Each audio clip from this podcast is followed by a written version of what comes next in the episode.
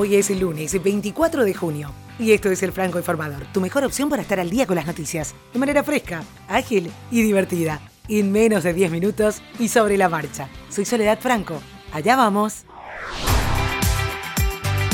Nueva York se pinta con los colores del arco iris para celebrar la semana del World Pride, la manifestación mundial del orgullo gay que conmemora los 50 años de la rebelión de Stonewall, que abrió la puerta a la liberación del movimiento. El punto de partida será este miércoles en el Barclays Center de Brooklyn, con las cantantes Cindy Lauper y Kiara, además del actor Billy Porter, Pose, y concluirá el domingo con una gran fiesta en Times Square.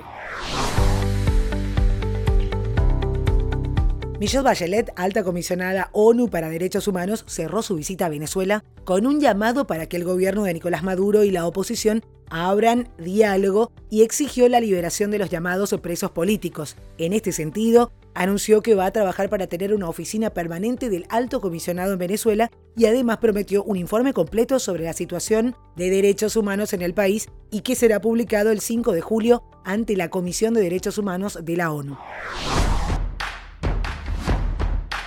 Países del sudeste asiático se piensan postular conjuntamente para organizar el Mundial de Fútbol 2034. Esto lo dijo el domingo el primer ministro tailandés tras reuniones entre los líderes de la región en Bangkok. Asia celebró el Mundial solo una vez, cuando Japón y Corea del Sur fueron anfitriones en 2002 y Qatar será sede del torneo en 2022. Los países de la ASEAN por sus siglas son Camboya, Indonesia, Laos, Malasia, Myanmar, Filipinas, Singapur, Tailandia, Vietnam y Brunei.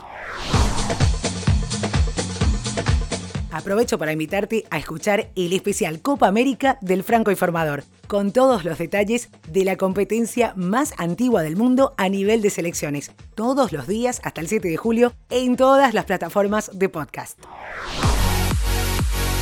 El campeón defensor, el inglés Lewis Hamilton, celebró su sexto triunfo del año en el Mundial de la Fórmula 1, ganando el Gran Premio de Francia, donde Mercedes revalidó su dominio sumando su séptimo doblete de la temporada. Hamilton cruzó la meta delante de su compañero el finlandés Valtteri Bottas y del monegasco Charles Leclerc, que con su Ferrari completó el podio de la octava carrera del año desarrollada en el circuito de Le Castellet.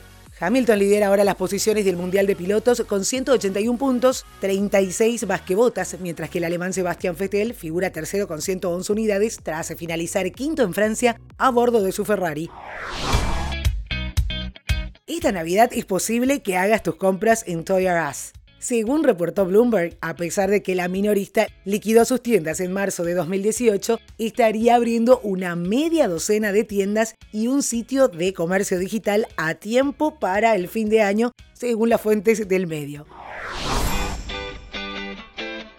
Desde Microsoft quieren dejar claro que el último tramo del año vamos a estar teniendo la actualización de otoño para Windows 10 a pesar de que no se había tenido constancia de esta misma en los últimos años. Se acaba de lanzar la gran actualización de mayo para Windows 10 y ya están probando características para la gran actualización de 2020, pero desde Microsoft aclaran que a pesar de la poca información compartida hasta ahora, habrá una segunda actualización del sistema operativo este mismo año.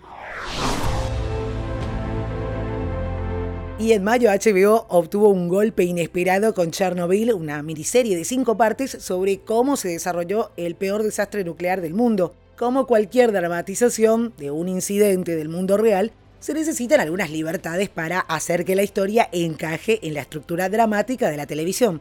Ahí es donde entra en juego el podcast complementario del programa. Presenta a Peter Sagal de Wait Wait, Don't Tell Me, mientras entrevista al creador de la serie, Craig Mason, sobre la producción del programa, por qué tuvieron que hacer algunos cambios y lo que realmente sucedió en el verdadero desastre.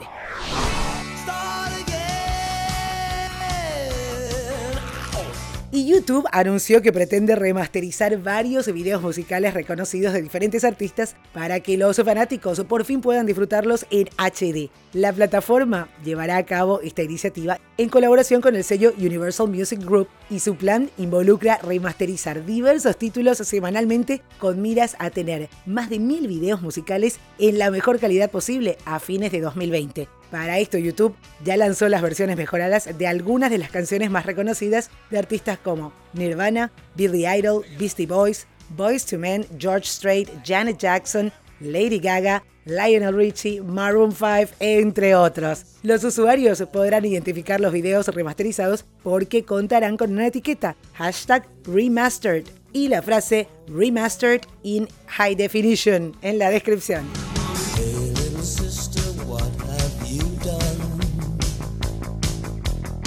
Y esto es todo por hoy. Ya estás al día con la información. Te recuerdo que podés encontrar los links de cada una de las noticias en la pestaña Episodios de la web francoinformador.com. Además, seguinos en redes sociales, arroba francoinforma en Twitter, francoinformador en Facebook e Instagram. Y recomendanos, que es la mejor manera de seguir creciendo. Hasta cada momento.